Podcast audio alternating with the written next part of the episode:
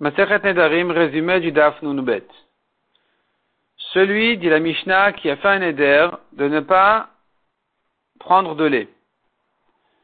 Est-ce qu'il a droit au liquide qui sort du lait tourné?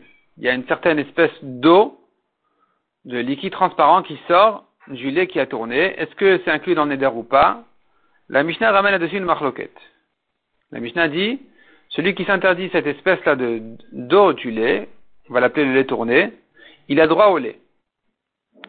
Abba Shaul dit, celui qui s'interdit le fromage n'a pas droit d'en manger ni salé ni sans sel. Celui qui s'interdit la viande a le droit à la sauce de viande, a droit au résidu de viande. Rabiuda il interdit. Rabiuda ramène l'histoire de Rabbi Tarfon, qui lui interdit les œufs qui ont été cuits avec la viande.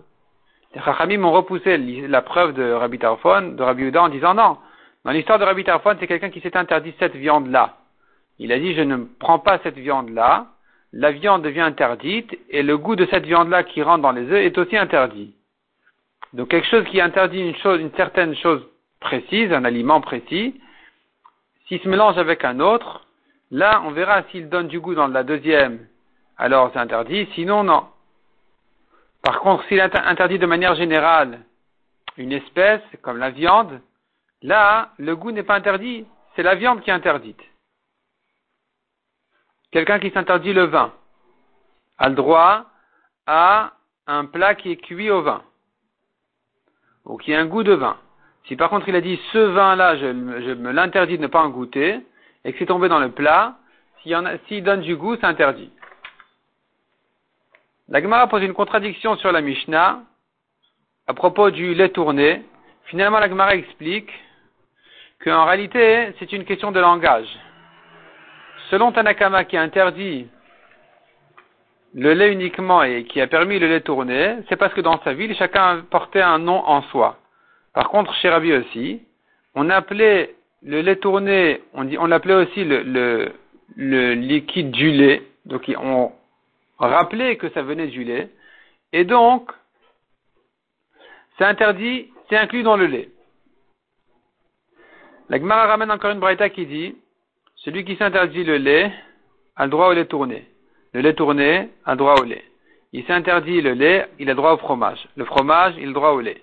Il s'interdit la sauce de viande, il a droit au résidu. Il s'interdit les résidus, il a droit à la sauce. et s'il a dit cette viande-là, je ne mange pas, là, il n'a pas droit ni à la viande, ni à sa sauce, ni à ses résidus.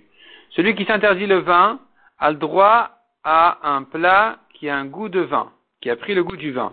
Si par contre, il a désigné le vin en disant voilà ce vin-là que je ne goûte pas, si ça s'est versé dans le plat, puisqu'il y a un goût de vin, c'est interdit. Mishnah suivante. Celui qui s'interdit les raisins a le droit au vin, les olives a le droit à l'huile.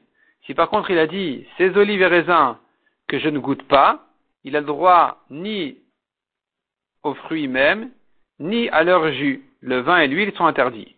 La demande Qu'est-ce qui fait que le jus est interdit? Est-ce que c'est parce qu'il les a désignés en disant ces olives, ces raisins, ou c'est parce qu'il a ajouté que je ne goûte pas? Est-ce que c'est les mots que je ne goûte pas qui font que le jus est interdit, ou bien c'est les mots ceci qui, font que le jus est interdit? La répond à la moitié de cette question en disant la Gemara ramène des preuves, certaines sont repoussées, d'autres euh, non. Finalement, la Gemara dit c'est sûr que s'il a désigné, alors le jus est interdit. S'il n'a pas désigné qu'il a dit que je ne goûte pas, est-ce que c'est suffisant pour interdire le jus ou pas? Ça, ça n'a pas été résolu dans la Gemara.